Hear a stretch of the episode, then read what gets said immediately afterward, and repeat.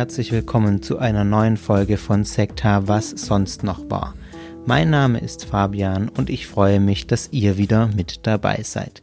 Sekta Was sonst noch war das Newsflash-Format hier bei Sekta, wie es ein Rezessent auf, dem, auf einem Blog geschrieben hat. Das freut mich sehr. Vielen Dank für die liebenswerte Rezension.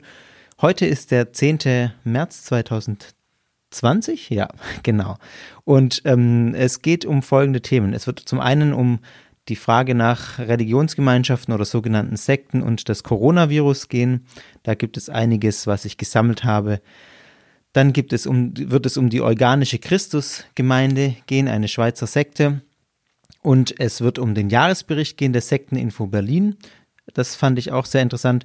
Und ich habe eine ganz volle Liste. Es wird auch noch darum gehen, dass man bei Amazon an Scientology spenden kann und um die Insolvenz einer umstrittenen Freikirche. Ja, genau. Also ihr seht eine sehr, sehr volle Liste und in diesem One-Take-Format hier ungeschnitten setze ich mich einfach vors Mikro und rede drauf los. Ich beginne mit dem ersten Thema. Das äh, Thema Coronavirus ist derzeit in allen Munden und es gibt auch einige Meldungen im Zusammenhang mit sogenannten Sekten oder religiösen Sondergemeinschaften. Es gab sehr, sehr viele Hinweise von euch, liebe Hörerinnen und Hörer, die ihr mich auf entsprechende Meldungen hingewiesen habt. Hier wird es so ein bisschen ein kleines Sammelsurium jetzt geben und ich möchte mit dem prominentesten beginnen, nämlich mit der Frage, wie die südkoreanische Neureligion Shincheonji und das Coronavirus zusammenhängt. Da gab es sehr, sehr viele Meldungen, auch jetzt noch in den großen Medien. Shincheonji habe ich schon mal eine ausführliche Folge drüber gemacht, Folge 10. Ich werde jetzt nicht ausführlich auf diese Gemeinschaft eingehen. Wer, das, äh, wer daran Interesse hat, hört einfach bitte Folge 10 nach. Kurz als Fazit, ich finde, Shincheonji ist meines Erachtens eine sehr kritisch zu betrachtende neue Religion, die auch in Deutschland immer aktiver wird. Also die, ähm, ich bekomme auch sehr, sehr viele Anfragen tatsächlich inzwischen bei Sekta hier über Shincheonji. Also kann das aus eigener Erfahrung sozusagen berichten, dass das gerade ein großes Thema ist. Ähm, genau. Warum war Shincheonji äh, jetzt so in den Medien im Zusammenhang mit dem Coronavirus? Folgendes ist die Ausgangslage. In Südkorea gibt es die meisten Fälle von Covid-19, so heißt diese Lungenerkrankung ja, Infektion außerhalb Chinas. Und mitverantwortlich dafür, dass diese Infektionszahl in Südkorea so hoch ist, wird die Religionsgemeinschaft, ich sage es mal neutral, Shincheonji gemacht. Da geht es vor allem äh, um anfängliche Berichte, dass eine 61-jährige Südkoreanerin, die Mitglied von Shincheonji ist, in den heimischen Medien als Superverteiler bezeichnet wird. Sie soll mindestens 40 weitere Menschen angesteckt haben. Sie ist Mitglied von Shincheonji und nur durch Zufall ging sie am 7. Februar ins Krankenhaus, weil sie Opfer eines leichten Verkehrsunfalls geworden war.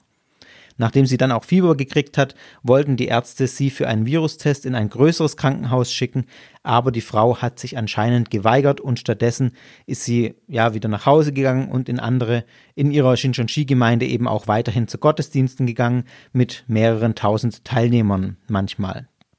Bei diesen Gottesdiensten, ich glaube, es waren vier, die da konkret im Gespräch sind, sitzen die Anhänger auch dicht an dicht aneinander auf dem Boden. Es gibt einen engen Kontakt zueinander. Also das ist jetzt so, dass diese Gottesdienste von Shincheonji aufgrund ihrer Form schon relativ gut, sage ich mal, dazu geeignet sind, um Viren weiter zu verbreiten. Und dann ist es so, dass zu Shincheonji auch ganz intensiv das Missionieren auf der Straße gehört und dadurch ähm, verbreitet sich so ein Virus natürlich auch nochmal weiter, wenn man in Kontakt, einfach in intensiven, weiteren, häufigen Kontakt mit anderen Menschen kommt. Es ist auch so, dass Shincheonji, das habe ich in Folge 10 auch ausführlich gesagt, als Missionsstrategie hat, dass andere Gemeinden unterwandert werden, also vor allem auch andere christliche Gemeinden unterwandert werden und das ist natürlich auch so ein Faktor, wenn dann die Anhänger von Shincheonji, also erstmal diese Superspreaderin, äh, Superverteilerin sozusagen, ähm, andere Mitglieder von Shincheonji ansteckt und die dann wiederum weitergehen, missionieren und auch andere Gemeinden unterwandern. Inwiefern das jetzt tatsächlich so war, kann ich nicht sagen, kann man auch nicht verifizieren. Aber der Gedanke liegt schon nahe, dass das was ist, was einfach äh, dazu beiträgt, so ein Virus weiter zu verbreiten. Momentan ist es so, dass Südkorea rund 200.000 Anhänger, ich habe auch noch höhere Zahlen gelesen, dieser Shincheonji-Gruppe auf das Virus überprüft. In manchen Medien wird nun berichtet, dass selbst nachdem der erste Fall unter den eigenen Reihen in Shincheonji bekannt wurde, ein Anhänger eine Gruppennachricht verschickt hätte, dass man weiterhin in kleinen Gruppen missionieren gehen solle und vor den Behörden die Mitgliedschaft zur Sekte verheimlichen solle. Und dann wird dieser Anhänger mit den Worten zitiert in dieser Gruppennachricht, der Virusausbruch ist das Werk des Teufels. Hier ist die Quelle allerdings unklar. Also das stelle ich einfach mal so hin, dass das ja ein Bericht ist, der nicht ganz gesichert ist. Es ist aber auf jeden Fall so, dass Souls Bürgermeister mit Blick auf Shincheonji auf seiner Facebook-Seite ein Statement veröffentlicht hat, in dem es heißt, wenn sie früh aktiv Maßnahmen ergriffen hätten, hätten wir den explosiven Anstieg von Covid-19-Fällen in Daegu und der Provinz Nord Gyeongbuk sowie den Tod mehrerer Menschen verhindern können. Also hier wird Shincheonji explizit vorgeworfen, den Ausbruch nicht aktiv verhindert zu haben, nicht entgegengewirkt zu haben und so zum Tod mehrerer Menschen beigetragen zu haben. Es sind inzwischen in Südkorea über 6000, weit über 6000 äh, Infizierte. Davon stehen irgendwas zwischen 200, 2500 und 3100 Anhänger im Zusammenhang mit Shincheonji, aber die Zahlen bitte mit Vorsicht genießen, die ändern sich ja auch von Stunde zu Stunde, von Tag zu Tag. Es gibt auch einen Bericht, den ich gefunden habe von einer Aussteigerin, die jetzt nicht die Anhänger, sondern ihren Glauben für die Ausbreitung verantwortlich macht. Hängt ja auch irgendwie unmittelbar zusammen. Sie sagt, sie glauben, dass das Ende der Welt nahe ist und unsere physische Existenz nicht wichtig ist. Wenn man also richtig krank wird, muss man zur Kirche gehen, weil man dort das Wort des Lebens erhält. Ist so eine Aussage, die sie trifft. Also es kommt eben auf das ewige Leben an, nach Ansicht der Shinjuji-Anhänger und nicht auf das irdische Leben. Jetzt ist es so, dass man äh, zuweilen auch findet, die Behauptung, dass man Mitgliedern von Arztbesuchen abgeraten hat, wie es ja jetzt auch in diesem Zitat gerade so war, eben vor dem Hintergedanken, dass man durch die Lehre bzw. die Praxis in der Gemeinschaft gesund werden könnte. Das möchte ich aber an der Stelle auch relativieren. Es gibt einen schönen Beitrag von dem äh, religionswissenschaftlichen Blog von dem Standard. Den verlinke ich euch auch in den Show, Notes. Der weist da auch nochmal drauf hin. Es gibt für, da, für diese Aussage keine wirklichen Hinweise. Die Themen Heilung und Heilungsversprechen haben bei Shincheonji im tatsächlich ein Unterschied zu vielen anderen christlichen Kirchen, nicht nur in Südkorea oder so, gerade auch in so ähm, neu religiösen Bewegungen, haben die keine so zentrale Bedeutung. Wenn ihr Folge 10 hört, werdet ihr das auch merken, dass das in der Folge kein großes Thema ist. Das liegt einfach daran, dass Shincheonji jetzt nicht so diese großen Heilungsversprechen macht. Das ist kein großer Fokus von denen. Es geht eher um diese Akzeptanz des endzeitlichen Pastors, äh, Li Man-hee. Von daher, ja, möchte ich da zumindest ein Fragezeichen dahinter machen. Das ist was, was man oft mit solchen Gruppen verbindet. Kommt doch hier in der Gruppe, kriegt ihr das Heil, äh, nicht zu den weltlichen Ärzten. Bei Shinchonshi weiß ich nicht, möchte ich zumindest ein Fragezeichen dahinter machen, wie weit das tatsächlich eine Rolle gespielt hat. Also das ist zumindest zu relativieren und nicht alles für bare Münze zu nehmen, was man so in den Medien liest.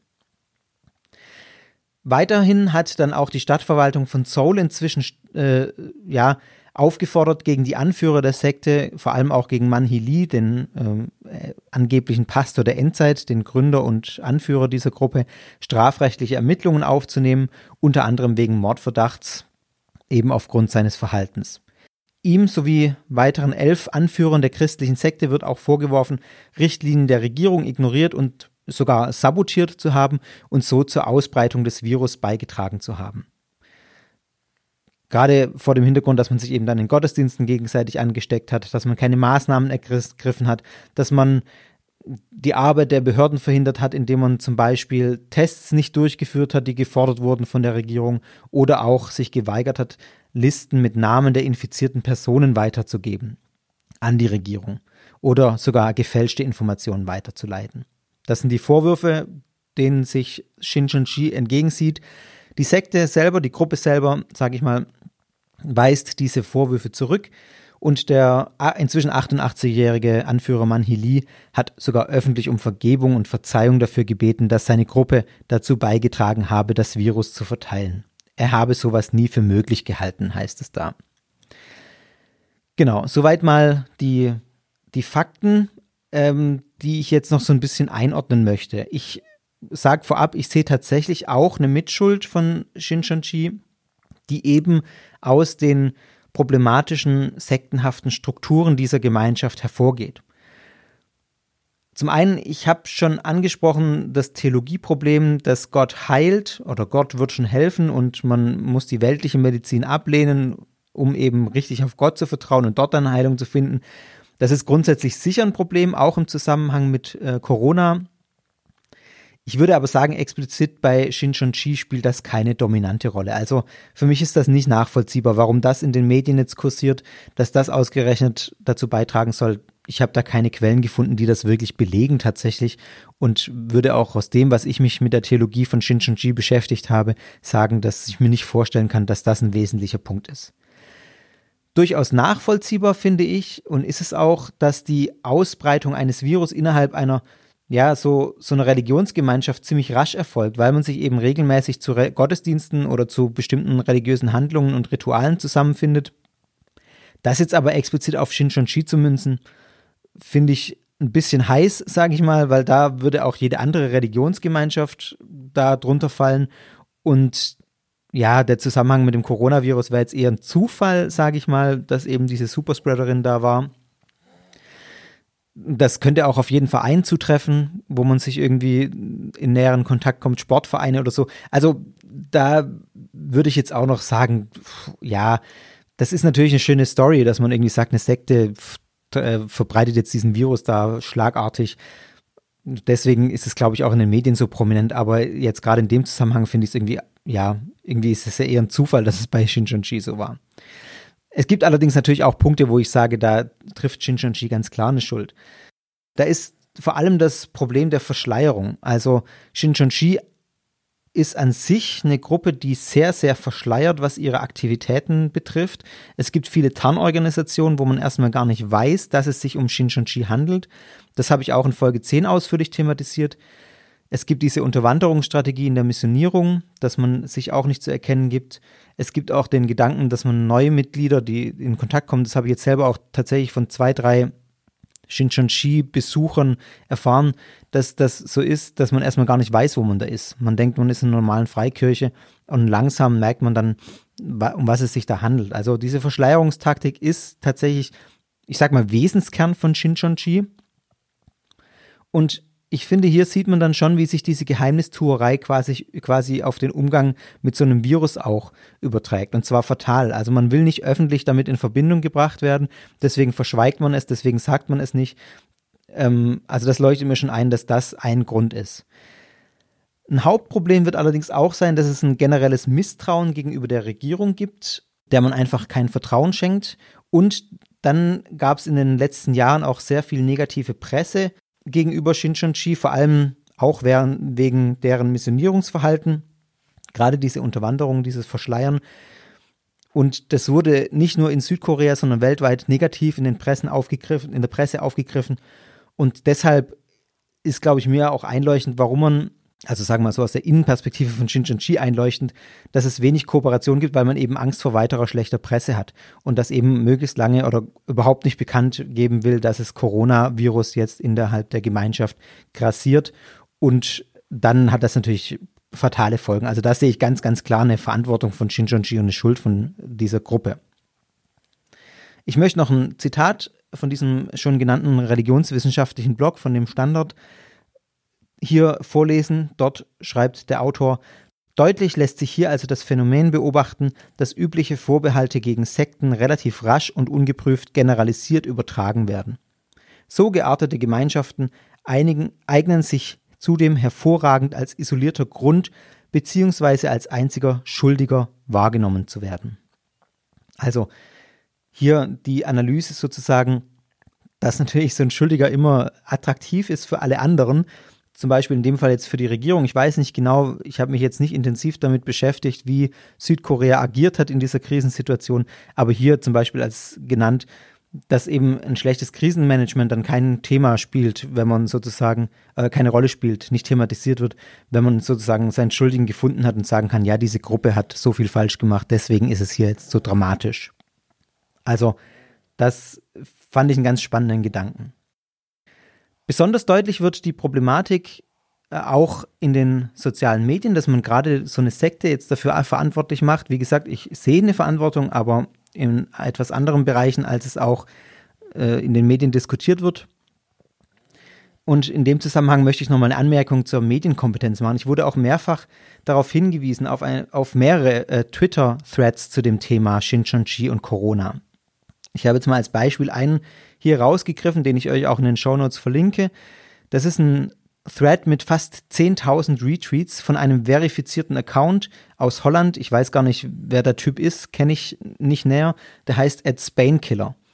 Und der deutet unter anderem an, dass Shincheonji das Virus mit voller Absicht verteilt habe und behauptet steif und fest, dass das auch schon zweimal zuvor mit anderen Krankheiten passiert ist im Zusammenhang mit Shincheonji. Also dass die Gruppe schon zweimal Krankheiten mit Absicht in der Gesellschaft verteilt hat und nennt Shincheonji dann auch einen Todeskult. Also ein sehr dramatisches Wort, finde ich, das schon deutlich zeigt, was er davon hält und er behauptet, man wolle aktiv das Ende herbeiführen.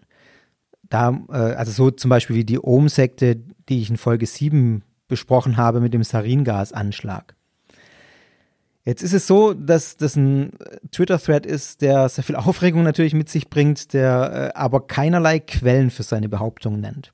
Und insbesondere auch nicht für die Behauptung, dass Shincheonji schon zweimal in der Vergangenheit solche Krankheiten verteilt hätte. Das wurde auch mehrfach nachgefragt dann und er hat einfach nicht darauf geantwortet. Es gibt keine Antwort, keine Quelle für diese Aussagen. Also das zeigt mir wieder auch das, was in diesem Blog, was ich als Zitat vorgelesen habe, ja, es gibt eben so ein Bild, das man von Sekten, von problematischen Gruppen hat und so verschiedene Stichworte, die man da schon gehört hat. Und dann wird eben, sobald man hört, irgendwie Shin und Shi hat was damit zu tun, alles Mögliche reingelesen, was da jetzt äh, sein könnte, was da passiert sein könnte und was diese Sekte womöglich glaubt oder tut. Und also gerade wenn man diesen Twitter-Thread durchliest, ähm, da, da schlagere ich mit den Ohren, weil ich irgendwie denke, dass, woher, woher will der das wissen? Also das sind so ungesicherte Infos, und er nennt keine Quellen. Also da musste ich doch irgendwie ein bisschen mit dem Kopf schütteln. Ich finde das problematisch aus vor allem dem Grund, weil es eben ein falsches Bild der Gemeinschaft zeichnet. Ich meine, man muss solche Gemeinschaften kritisieren, man muss da hinterfragen. Das sehe ich auf jeden Fall so. Aber wenn man es falsch tut, dann halte ich das für hochproblematisch. Und zwar deswegen, weil die Fakten stimmen müssen weil sonst ist das Ganze kontraproduktiv. Dann kommt man nämlich hin und kritisiert XY und Z und keine Ahnung was und, und dann kommen die hin und sagen, das stimmt doch gar nicht, guck dir mal an, hier, das ist ganz anders bei uns, guck mal her. Und dann steht man da und äh, hat sich auf irgendwelche Infos verlassen, von denen man nicht wusste, wo die herkommen und ein Bild von dieser Gruppe, das überhaupt nicht stimmt. Und dann sind die nämlich im Vorteil. Dann können die nämlich sagen, ja, äh, also da hast du auf irgendwelche Propaganda gegen uns gehört. Guck dir mal lieber an, wie es wirklich ist. Und schon ist man irgendwie dann näher an der Gruppe und äh, ist damit drin. Deswegen halte ich das für problematisch, wenn man falsche Infos weiterverbreitet und solche falschen Bilder von solchen Gruppen zeichnet.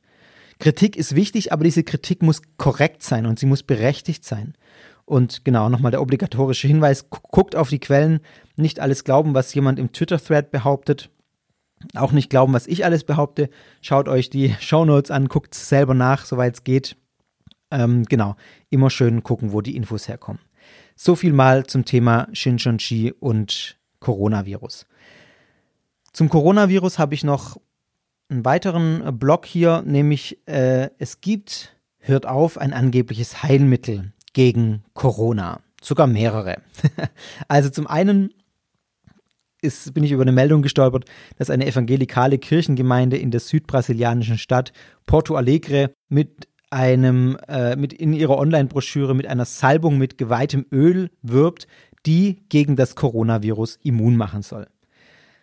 Es ist so, dass inzwischen da schon die Polizei ermittelt und äh, auch gegen die Kirchenoberhäupter ermittelt wegen Charlatanismus. Das ist tatsächlich in Brasilien offenbar etwas, worauf ein Jahr Haft steht.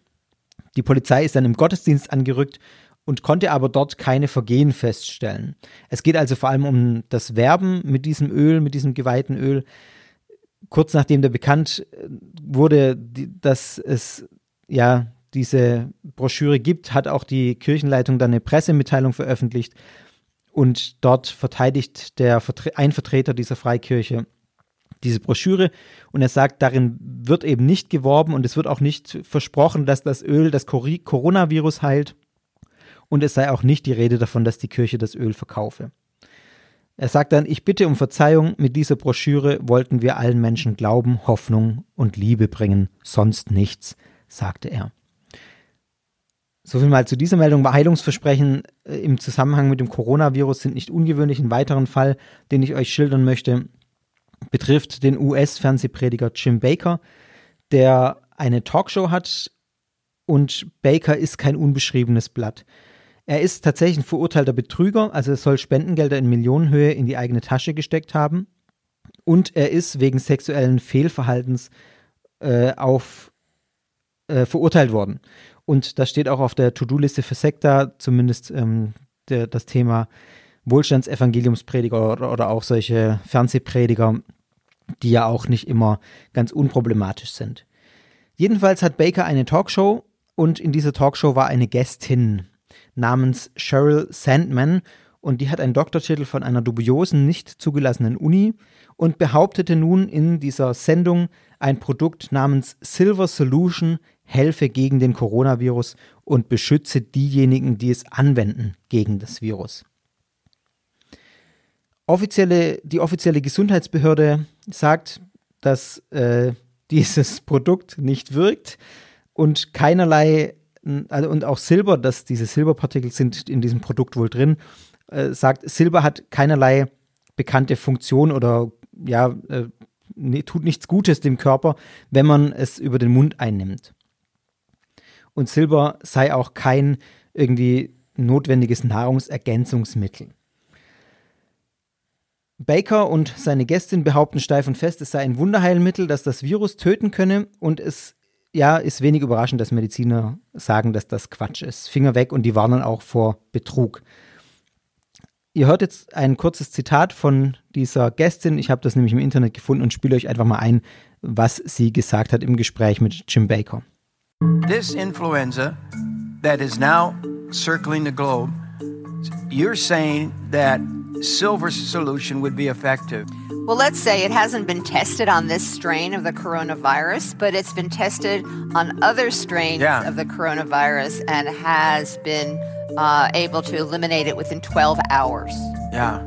Totally yeah. eliminate it, kills it, and deactivates it. Yeah. And then it boosts your immune system, so then you can support the recovery because when you kill the virus, then the immune system comes into action to clear it out. So you want a vibrant immune system as well as an ability to deactivate these viruses.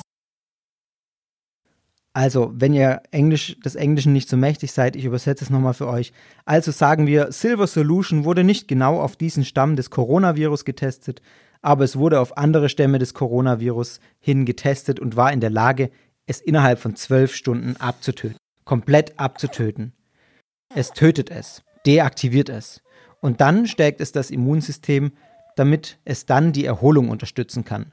Denn wenn man das Virus getötet hat, dann kommt das Immunsystem auf den Plan, dass es das dann vollständig ausräumt. Das heißt, man möchte sowohl ein kräftiges Immunsystem als auch eine Möglichkeit, diese Viren zu deaktivieren. Baker schlägt weiterhin in diese Kerbe und überzeugt seine Zuschauer und Anhänger, diese Silver Solution zu kaufen. Und auf seiner Webseite oh Wunder, kann man dieses Zeug auch kaufen. Da preist Baker das Mittel auch an. Ich habe mal geguckt, man kann da gut zwischen 300 und 440 Dollar ausgeben für so ein Paket. Das kleinste gibt es wohl schon für 40 Dollar. Ich habe dann einen Medienbericht gefunden, der sich das wohl bestellt hat. Da liegt keinerlei Packungsbeilage dabei oder irgendwie andere Anweisungen, wie man das Produkt jetzt anwenden soll. Also ob man es literweise trinken muss oder tröpfchenweise. Keine Ahnung.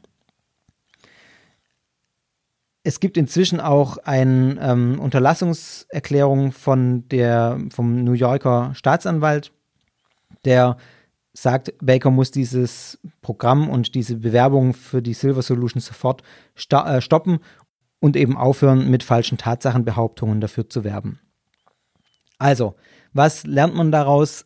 aus diesen beiden Geschichten, einmal das äh, Salbungsöl aus Brasilien und dieses angebliche Silver Solution von Jim Baker. Der Coronavirus ist natürlich eine Gelegenheit für viele Betrüger, auch im religiös-spirituellen Bereich.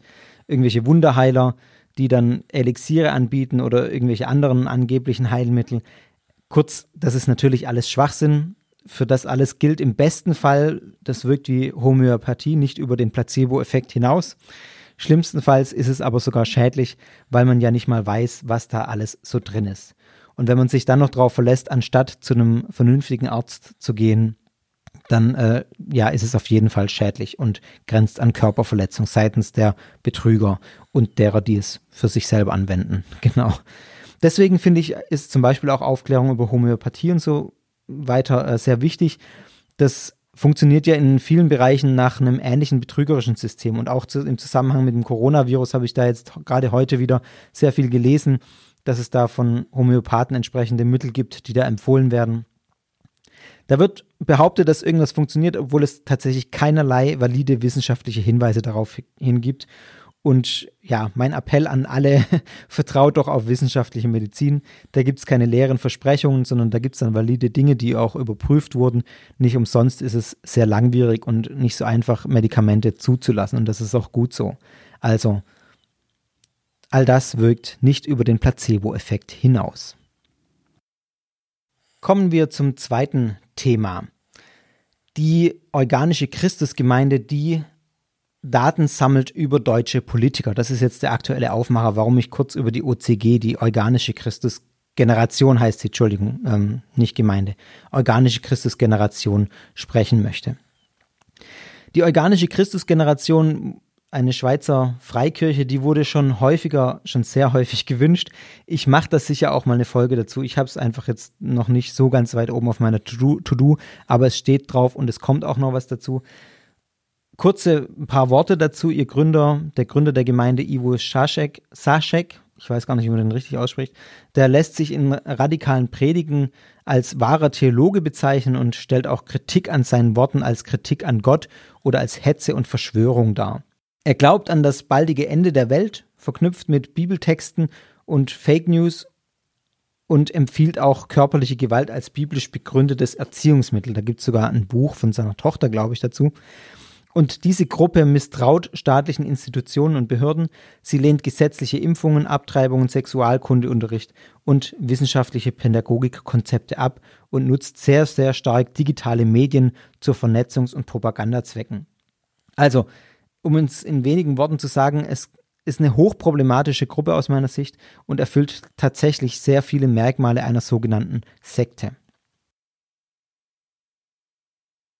Die OCG unterhält ein Medienimperium, das auch in Deutschland aktiv ist und verbreitet über dieses Medienimperium auch antisemitische und, Geschichtsrevis und geschichtsrevisionistische, so muss es heißen, Inhalte unter anderem ähm, ein bekanntes Format von denen ist Klagemauer TV auf YouTube. Die Nachricht jetzt, die, weswegen ich das hier im, in der Folge von Was sonst noch war, erwähne, ist, dass diese Gruppe auch in Bayern aktiv ist, das ist nichts Neues, aber dort soll es Freundes- und Feindeslisten von Politiker, Politikern und Politikerinnen geben, die diese Gruppe erstellt. Diese Listen, die zeigen, wie Mitglieder der Gruppe Politikerinnen und Politiker in insgesamt fünf Kategorien einteilen. Ähm, Zitat, damit bis zum nächsten Gesamttreffen klar ist, wer Feind und Freund ist. Und die Politikerinnen und Politiker werden dabei nicht nur nach ihrer Mitgliedschaft im Parlament oder nach der Zugehörigkeit in Vereinen und Organisationen erfasst, sondern auch nach Attributen, Attributen wie unbefangen, naiv, gut bürgerlich oder Gutmensch und dann da eben einklassiert und eingeordnet. Daneben stehen dann auch noch Bemerkungen der, der äh, Gruppe OCG, wie zum Beispiel typischer Politiker, sehr katholisch, hohe ethisch-moralische Werte oder eben auch vertritt sehr linke Positionen. Und dann werden die Politikerinnen und Politiker noch eingeordnet von 1 bis sehr positiv bis 5 absolut Mainstream-konform in solche Kategorien wie Nazi der Gruppe stehen. Sasek hat schon 2011 in einer Predigt gefordert, Journalistinnen und Journalisten auszuforschen und auszuspionieren sozusagen mit folgendem Zitat, was ist Ihre vielleicht Rasse, ich weiß nicht, was, von was spricht man hier, einfach, was ist Ihre Abkunft, Ihre Abstammung genau? Welcher sexuellen Orientierung gehören Sie an? Das möchte ich wissen. Ist der für Gender? Ist der homosexuell? Ist der pädophil? Sodomist? Also das sind schon äh, sehr klare Forderungen und auch eine sehr krasse äh, Wortwahl vor allem und auch eine interessante, auf, interessant, also äh, furchtbare Aufreihung, sage ich gleich noch. Ähm, Fabian Mehring ist Abgeordneter im Bayerischen Landtag von den Freien Wählern und der hat gegenüber dem Bayerischen Rundfunk Folgendes gesagt. Ich will als Politiker auf keiner Freundes- und Feindesliste Liste einer sektenartigen Bewegung stehen, die mich nach Rasse und irgendwelchen Zugehörigkeiten zu Landsmannschaften rastert. Mehring hat jetzt auch das deutsche Innenministerium dazu aufgefordert, sich ein klares Bild von der OCG zu machen, nicht nur wegen den Listen, sondern auch wegen den Inhalten, die die Sekte verbreitet. Also meine Einschätzung, ähm, um das noch kurz einzuordnen, ich finde, das ist ein erschreckendes Bild. Äh, das ist mir auch, also dieses erschreckende Bild ist mir an vielen Stellen gegenüber der OCG schon begegnet und Ivo Sasek. Ähm, ich habe mir da auch schon einige YouTube-Videos angeschaut und also bin echt erschrocken über diese Gruppe hier sieht man jetzt an dieser Meldung, dass das natürlich eine klare Definition von innen außen ist. Freund und Feind, wer, wer kämpft, wer nicht für uns ist, kämpft gegen uns und so weiter. Das ist ein klares Feindbild, das da gezeichnet wird. Das sind unsere Gegner, ähm, gegen die wir vorgehen müssen. Ich meine, was ist der nächste Schritt, äh, wenn so eine Feindesliste oder Freundesliste steht? Was kommt dann? Es bleibt ja nicht bei so einer Liste. Also was, was macht man damit? Das ist schon sehr problematisch. Zudem finde ich es tatsächlich, sage ich ganz klar, menschenverachtend, was Sasek da von sich gibt. Und äh, in dem Zusammenhang auch die Attribute äh, furchtbar. Also sexuelle Orientierung zum Beispiel wird mit einem, in einem Atemzug mit Pädophilie und Sodomie genannt. Ähm, das, da, da zieht es mir alles zusammen. Also grausam und furchtbar und wieder eine Meldung, die mir mit Blick auf die OCG ge gezeigt hat, da muss ich mich dringend mal drum kümmern, auch in Sekta sozusagen und ja, wie, wie problematisch diese Gruppe einfach schon ist. So viel mal ganz ungefiltert meine Meinung dazu. Das war jetzt, ja, mehr oder weniger kurz und knapp. Das nächste Thema ist der Jahresbericht der Sekteninfo Berlin. Das ist, die Sekteninfo Berlin ist eine Leitstelle für Sektenfragen im Land Berlin und es ist auch eine staatliche Leitstelle, die 2008 gegründet wurde. Und äh, genau, die heißt ab sofort äh, oder ab 2020 Sekteninfo Berlin. Vorher hieß sie Leitstelle für Sektenfragen. Und die hat ihren Jahresbericht vorgelegt. Den fand ich ganz interessant. Da möchte ich ein bisschen drauf eingehen. Zum einen gab es wohl fast 600 Anfragen zu, zu sogenannten Sekten, Religionsgemeinschaften und Lebenshilfeangeboten. Den größten Beratungsbedarf und Informationsbedarf gab es wohl im Zusammenhang mit evangelikalen Freikirchen. Ebenfalls im Fokus standen sogenannte Neuoffenbarer wie die koreanische neue Religion Shincheonji. Also auch da sieht man wieder, Shincheonji ist einfach ein Thema zurzeit. Ich bin ganz dankbar, dass ich da schon vor einem guten Jahr jetzt eine Folge, nee, wann war das? Folge 10? Keine Ahnung. Ihr könnt es nachgucken. Ich weiß es gerade nicht auswendig. Also schon vor geraumer Zeit eine Folge dazu gemacht habe ähm, und nicht erst jetzt auf das Thema komme. Genau.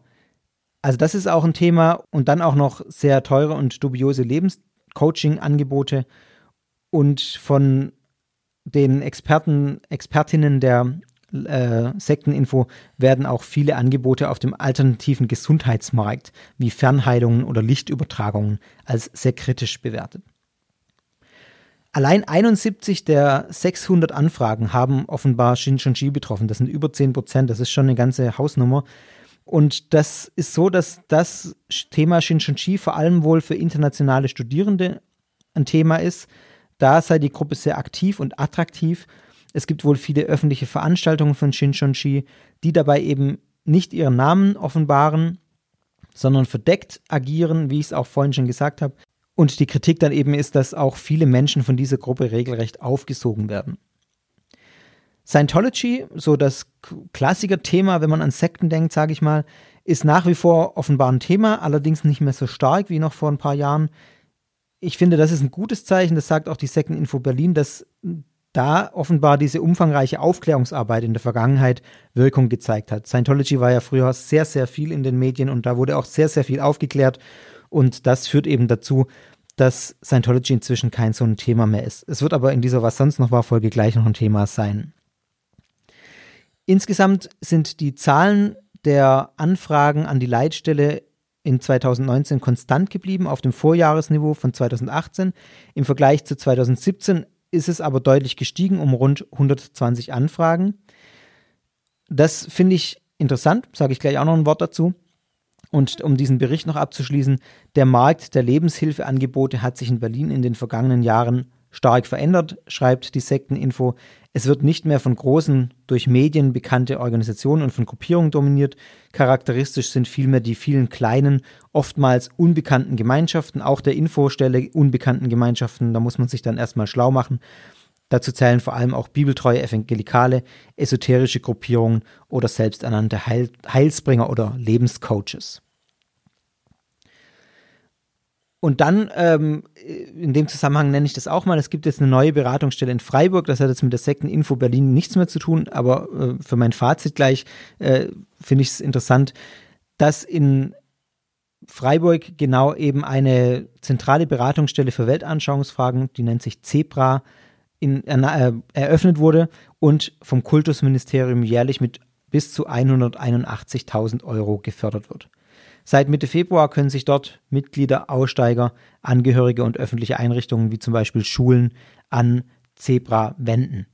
Die Mitarbeiter, das ist ein interdisziplinäres Team aus Psychologen, Pädagogen und Ethnologen, die unterliegen der Schweigepflicht und bieten ihre Leistungen kostenfrei für Bürger aus Baden-Württemberg an. Also wenn ihr aus der Gegend kommt und da was wissen müsst, wollt, Beratung braucht, dann wendet euch da daran. Auch hier wieder ein paar eigene Worte. Ich finde, dass dieser Jahresbericht der Sekteninfo Berlin zeigt, wie wichtig die Aufklärung und Arbeit von solchen Sekteninfostellen ist. Wie groß die Unkenntnis und die Verunsicherung einfach in dem Bereich ist und dass es eben Leute geben muss, die das alles im Blick behalten und darüber auch aufklären und beraten. Das zeigt eben auch die Neueinrichtung in Freiburg. Ich finde es gut, richtig und wichtig, dass es hier auch staatlicherseits Förderungen gibt und das in den Blick genommen wird, damit es eben nicht nur Beratungsstellen mit äh, konfessionell gebundenem Hintergrund gibt. Auch wenn die natürlich alle beraten, also man kann auch als Atheist zu einer kirchlichen Beratungsstelle gehen und sich dort über solche Gruppen beraten lassen, aber es liegt einem vielleicht näher, da zu einer staatlichen Stelle zu gehen. Von daher finde ich, ist es äh, wichtig und richtig und gut, dass da investiert wird und dass es solche Beratungsstellen gibt. Mich motiviert das, sage ich ganz offen, auch in meiner Arbeit hier bei Sekta. Ich bin zwar in keiner Weise eine Beratung, aber ich sehe es schon auch diesen Podcast äh, so eine ja, Art von Bildungsanspruch und Aufklärung in meinem bescheidenen äh, Bereich hier. Aber ich möchte auch die Leute dafür sensibilisieren und darauf aufmerksam machen, auf diesen Bereich. Von daher empfinde ich es als Bestätigung auch diesen Jahresbericht, zum Beispiel, wenn ich das lese, dass die Anfragen da auch zunehmen und mhm. die Themen einfach nicht irrelevant sind, sondern wirklich wichtige Themen sind, weil Menschen davon betroffen sind. Das nächste Thema. Bei mir steht hier drüber, Amazon spendet an Scientology. Einkaufen und Gutes tun ist das der Slogan von Amazon Smile. Ich habe es extra nochmal nachgeguckt, ähm, dass manchen von euch vielleicht ein Begriff ist. Ich zitiere einfach mal, was Amazon dazu schreibt. Kunden erfahren auf Amazon Smile das gleiche Shopping-Erlebnis, das sie von Amazon.de kennen und profitieren von den gleichen niedrigen Preisen, derselben Auswahl und den bequemen Einkaufsmöglichkeiten. Mit dem zusätzlichen Vorteil, dass Amazon 0,5% der Einkaufssumme aus eigener Tasche an eine vom Kunden gewählte soziale Organisation weitergibt. Kunden können unter Tausenden von Organisationen wählen, die sie unterstützen möchten. Also jeder Kunde kann sich die Organisation selbst aussuchen. Amazon kuratiert allerdings die Organisationen, die angeboten werden. Also man kann nicht einfach irgendwas eintragen, sondern da gibt es eine Liste. Da ist zum Beispiel PETA drauf, Tierschutzorganisation, da ist die UNO-Flüchtlingshilfe drauf, da ist das Rote Kreuz drauf und so weiter. Und da ist eben auch die sogenannte Association for Better Living and Education, kurz ABLE, drauf. Klingt erstmal unverdächtig und schön, Assoziation für besseres Leben und Bildung. Was kann da schon Schlechtes dran sein? Able finanziert unter anderem eine andere Organisation, die sich Neukonon nennt. Neukonon macht Aufklärung über Drogen an Schulen und betreut Drogenabhängige. Und Neukonon gehört zu Scientology und basiert auf den Lehren des Scientology-Gründers L. Ron Hubbard. Das sind keine wissenschaftlichen Lehren, sage ich an dieser Stelle nochmal, sondern ich sage es mal ganz böse, weil das ja auch das Format hier ist, das sind Hirngespinste von diesem ähm, Scientology-Gründer. Äh, und auf diesen Methoden basiert diese Neukonon ja, Drogenberatungsstelle oder Drogenbegleitungsstelle. Ähm, Drogenabhängigen Begleitungsstelle, vielleicht besser. Und auch ABLE, also auch diese Association for Better Living and Education, basiert äh, auf den Lehren von Ron Hubbard und gehört zum Scientology-Konzern. Nyconon wurde in den 60er, ich sage ein paar Worte dazu, Nyconon wurde in den 60er Jahren gegründet, als einige Insassen in Arizona, im US-Bundesstaat Arizona, gemeint haben, ihre Drogensucht mit Prinzipien der Scientology-Kirche besiegt zu haben. Und die umstrittene religiöse Bewegung Nyconon rät Suchtkranken zum Beispiel dazu, Abhängigen mit regelmäßigen Saunabesuchen und Vitaminen zu behandeln. Wissenschaftler sage ich auch nochmal ganz klar, haben diesen Ansatz als unwirksam erwiesen und von Nyconon geförderte Wissenschaftler behaupten natürlich das Gegenteil. Also es gibt wohl irgendwelche Studien, die Nyconon bezahlt hat, die dann das Gegenteil äh, ähm, beweisen sollen. Kritik an Nyconon ist auch weit verbreitet. Zum Beispiel gibt es da die Kritik, dass Schutzbedürftige und Angehörige durch kostspielige Kurse an die Organisation gebunden werden und seriöse Wissenschaftler eben ganz klar von Pseudomedizin und von nicht wirksamen Methoden sprechen. Ich sage es auch an dieser Stelle, es gibt Berichte über Todesfälle im Zusammenhang mit Neukonon. Zum Beispiel im Jahr 1984 ist eine 84-jährige, äh, nee, im Jahr 1984 eine 34-jährige Frau gestorben in einer Neukonon-Einrichtung in Frankreich an einer unbehandelten Epilepsie. Und damals wurde der stellvertretende Direktor auch verurteilt, diese Einrichtung, und die Einrichtung musste schließen. Es gab einen ähnlichen Todesfall im Jahr 2002 bei einer 33-jährigen Klientin in einer Nyconon-Filiale in Italien. Unklar ist, ob Amazon, ob Amazon weiß, dass Able oder Nyconon zu Scientology gehören, ob also tatsächlich bewusst an diese Organisation gespendet wird oder aus Versehen. Unklar ist auch, wie, wie viel an Able gespendet wurde. Der Guardian, der britische, die britische Zeitung Guardian nennt Zahlen für Amazon Smile insgesamt aus dem Juli 2019. Bis dahin wurden wohl 110 Millionen Euro oder Pfund, das weiß ich ehrlich gesagt nicht. Also eine dreistellige Millionen, ähm, ein dreistelliger Millionenbetrag weltweit gesammelt. Ich glaube, dann sind es wahrscheinlich Dollar, wenn das weltweit gerechnet wird. Also das ist schon ein ganz ordentlicher Betrag. Und da geht es unter Umständen nicht an Peanuts, die an einzelne Organisationen fallen äh, und damit nicht an nicht um Peanuts, die an Scientology da abgetreten werden. Amazon äußert sich zu dieser Meldung bisher nicht. Meine paar Worte dazu. Es ist im Prinzip egal, ob das bewusst oder unbewusst ist von Amazon. Ich finde, das Ziel ist erreicht, nämlich die Verschleierung. Vergleich dazu meine Worte zu Shincheonji. Das ist bei Scientology ganz ähnlich. Man legt nicht offen, wer man ist. Man hat Dutzende Tarnorganisationen, hinter denen sich dann Scientology verbirgt. Ja, zum Beispiel jetzt Nyconon oder Able oder diverse andere. Und Scientology sagt dann immer, ja, wer dann auf der Webseite nachliest bei Nyconon, der kann dann auch nachlesen, dass es auf den Lehren von Ron Hubbard basiert. Aber ganz ehrlich, ähm, ja, das erstens, wer macht das? Also wer liest da wirklich intensiv nach? Zweitens muss man wissen, wer dann Ron Hubbard ist. Und dann ist man ja schon in Kontakt, persönlichen Kontakt auch da. Also warum verschleiert man das alles so, wenn man ja von der Richtigkeit seiner Taten überzeugt ist? Keine Ahnung. Also ich bin immer sehr skeptisch gegenüber solchen Sachen. Wie bei Shincheonji, so auch hier bei Scientology. Auch Scientology steht natürlich auf meiner Liste. Eine, aus meiner Sicht eine sehr problematische Gemeinschaft das kann ich, glaube ich, so kurz mal zusammenfassen. Aber da kommt noch mit Sicherheit eine ausführliche Folge. Das steht auch relativ hoch auf meiner To-Do-Liste. Was kann man daraus lernen? Man sollte sich immer sehr genau informieren, bevor man spendet. Also ja, gerade jetzt mit Blick auf die Meldung von Amazon Smile, da kann man das einfach mal anklicken. Drogenhilfe gilt ja gut, äh, äh, klingt ja erstmal gut. Ich unterstütze Drogenabhängige dabei, davon loszukommen. Aber was für Methoden dahinter stecken ähm, und was für eine Gruppe dahinter steckt, sollte man sich doch genau angucken, bevor man spendet und sich nicht in irgendwas reinreden lassen.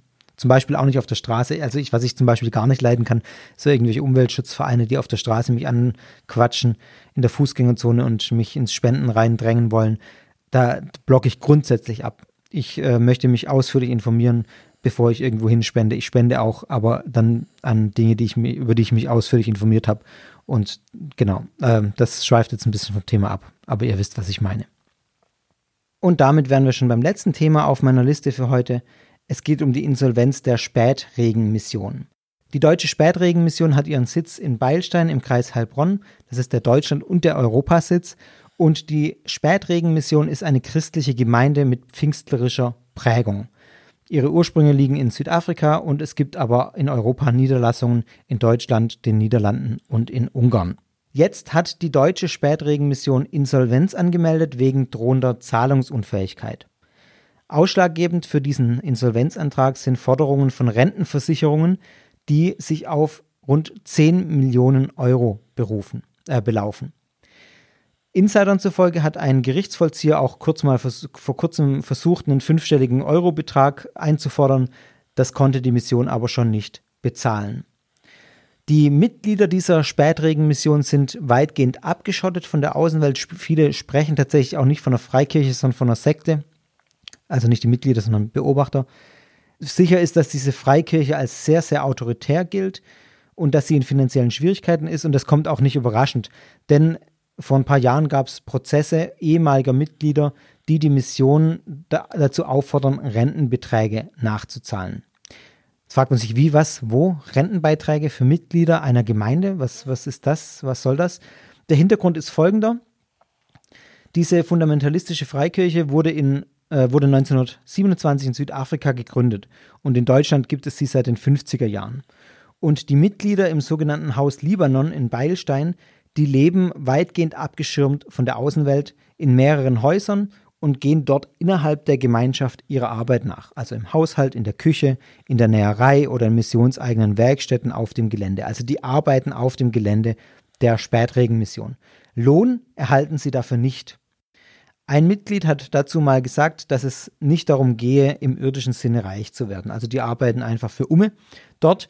Dafür verpflichtet sich die Deutsche Spätregenmission, ihre Mitglieder im Alter zu versorgen und wohl auch schon zu Lebzeiten, äh, beziehungsweise im Alter lebt man auch noch, aber ähm, früher, denn von irgendwas müssen die ja äh, ernährt werden sozusagen.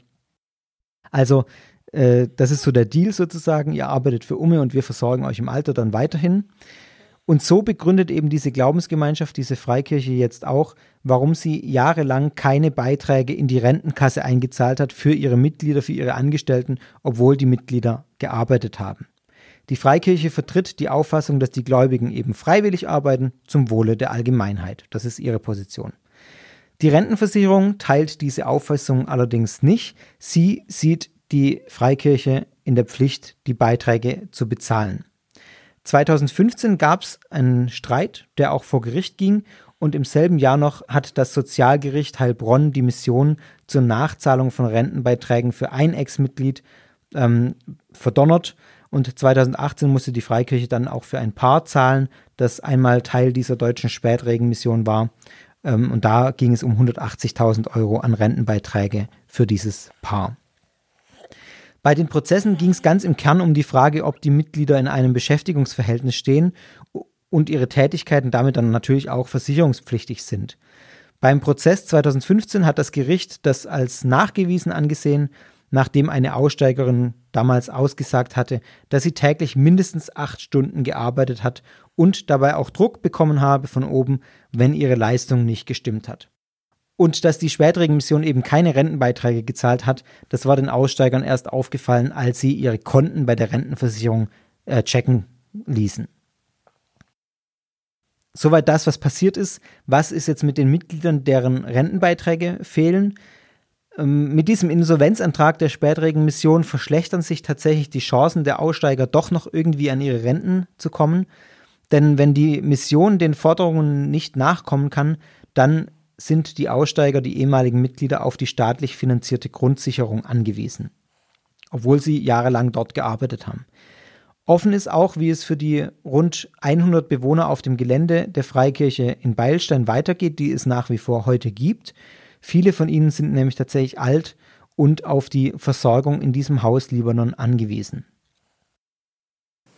Ich finde, diese Meldung hier ist eigentlich ein sehr, ja, deutliches Beispiel dafür, warum so eine Struktur der Abschottung und vor allem auch nicht nur der Abschottung, sondern auch der völligen Abhängigkeit problematisch ist. Und zwar nicht nur in der Theorie, wie es ja oft abgehandelt wird, wie es auch hier bei Sekta schon oft Thema war, dass so eine Abschottung von Gemeinschaften problematisch ist. Ich habe es oft auch auf den sozialen Aspekt bezogen, dass man dann eben keine Kontakte mehr außerhalb hat. Was, wenn man die Gemeinschaft verlässt, dann steht man vor dem Nichts. Und hier wird es finde ich sehr deutlich. Ähm, nicht nur für die Aussteiger, sondern auch für die, die noch drin sind. die Gemeinde, Gemeinschaft geht insolvent und da hängt wirklich, da hängen die Existenzen von den Menschen dort dran, weil sie sich völlig in diese Abhängigkeit begeben haben und sich auch darauf verlassen haben, dass da schon irgendwie alles mit rechten Dingen zugehen wird. Also für mich diese Meldung sozusagen ein sehr deutliches Beispiel, warum es so wichtig ist, ähm, auf solche Fehlentwicklungen hinzuweisen, auf solche völligen Abhängigkeiten auch hinzuweisen und damit sehr, sehr vorsichtig zu sein und das auch zu kritisieren. Die Gruppe selbst, die Spätregenmission, ja, die will ich jetzt hier gar nicht detailliert einschätzen, kann ich auch gar nicht. Dazu ähm, habe ich mich jetzt nicht intensiv genug mit der Gruppe beschäftigt. Was ich gelesen habe, hört sich tatsächlich recht krass an. Da geht es um viel sozialen Druck, um Abhängigkeit und eben um diese krasse Abschottung. Und um Einsch von Einschüchterungen, von Drohungen und von Zwang ist da auch die Rede. Also das, das sind so Sachen, die ich gelesen habe, auch in Aussteigerberichten, aber das kann ich jetzt nicht ähm, konkret einschätzen. Und damit soll es das auch schon gewesen sein mit dieser Folge, was sonst noch war. Die kam jetzt relativ knapp nach der letzten regulären Sektorfolge, aber ich meine, was soll's? My Podcast, My Rules. Kann sein, dass jetzt wieder ein bisschen längere Pause kommt. Meine To-Do-Liste war einfach, oder meine Liste mit Themen für was sonst noch war, war jetzt einfach so voll, dass ich gesagt habe, ich muss das jetzt raushauen, sonst wird die noch viel länger und dann äh, komme ich gar nicht mehr dazu oder muss wieder Themen streichen. Deswegen habe ich jetzt einfach mal dieses Format hier rausgehauen. Ganz ungeschnitten, fast ungeschnitten und spontan sozusagen. Wenn euch Sekta gefällt, freue ich mich, wenn ihr davon weitererzählt. Folgt mir auf Instagram, äh, Instagram oder wie es heißt, keine Ahnung, Sekta Podcast. Folgt mir auf Twitter, auch Sekta Podcast. Facebook bin ich tatsächlich nicht mehr so aktiv, also ja, seht es mir nach, wenn ich da auch kaum oder wenig auf Nachrichten reagiere oder es immer eine Weile dauert, weil ich einfach selber bei Facebook im Prinzip ja, nicht mehr unterwegs bin. Wenn ihr Fragen, Anregungen habt, freue ich mich, wenn ihr mir schreibt at guru.sekta.fm so rum. Und genau, was wollte ich noch sagen? Ich glaube, das war es im Großen und Ganzen schon. Ich ja, arbeite schon an der nächsten Folge und äh, an der übernächsten. Also die nächsten zwei Folgen sind schon in Arbeit. Ich kann euch versprechen, dass an Ostern eine sehr schöne Folge, wie ich finde, sehr schöne Folge kommen wird. Ja, die wird am Ostersonntag erscheinen. Also da kann ich euch schon ganz, ganz fest zusagen, dass was kommt. Und ob, die next, ob das die nächste oder die übernächste wird, das kann ich euch noch nicht sagen. Rechnet mal damit erstmal, dass es die nächste Folge wird. Aber ihr hört von mir, ihr merkt, ich ähm, habe Lust auf Sekta, genau, und der ganze Kanal, auch wenn manchmal ein paar Wochen, manchmal sogar ein, zwei, drei Monate Pause ist, dann heißt das nicht, dass ich keine Lust mehr habe, sondern das heißt schlicht, dass ich keine Zeit gefunden habe. Alles andere sind Gerüchte, denen ihr keinen Glauben schenken dürft. genau. Also in diesem Sinne, ähm, ja, beende ich mal diese Was sonst noch war Folge. Ich glaube, es war die bisher längste und ich kann sie auch noch länger machen, indem ich noch mehr rede. Das lasse ich jetzt aber und sage Tschüss, bis zum nächsten Mal. Euer Fabian. So, und jetzt habe ich hier gerade beim Reinhören gemerkt, dass blöderweise mein Mikro umgesprungen ist die letzten Minuten. Das heißt, ihr habt die letzten paar Minuten über das äh, Lautsprecher, äh, über das interne Mikro des Laptops gehört.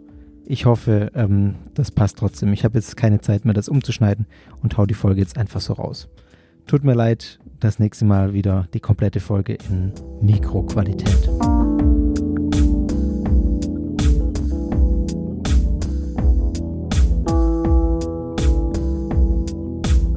Sekta ist Teil des Ruach Jetzt Netzwerks.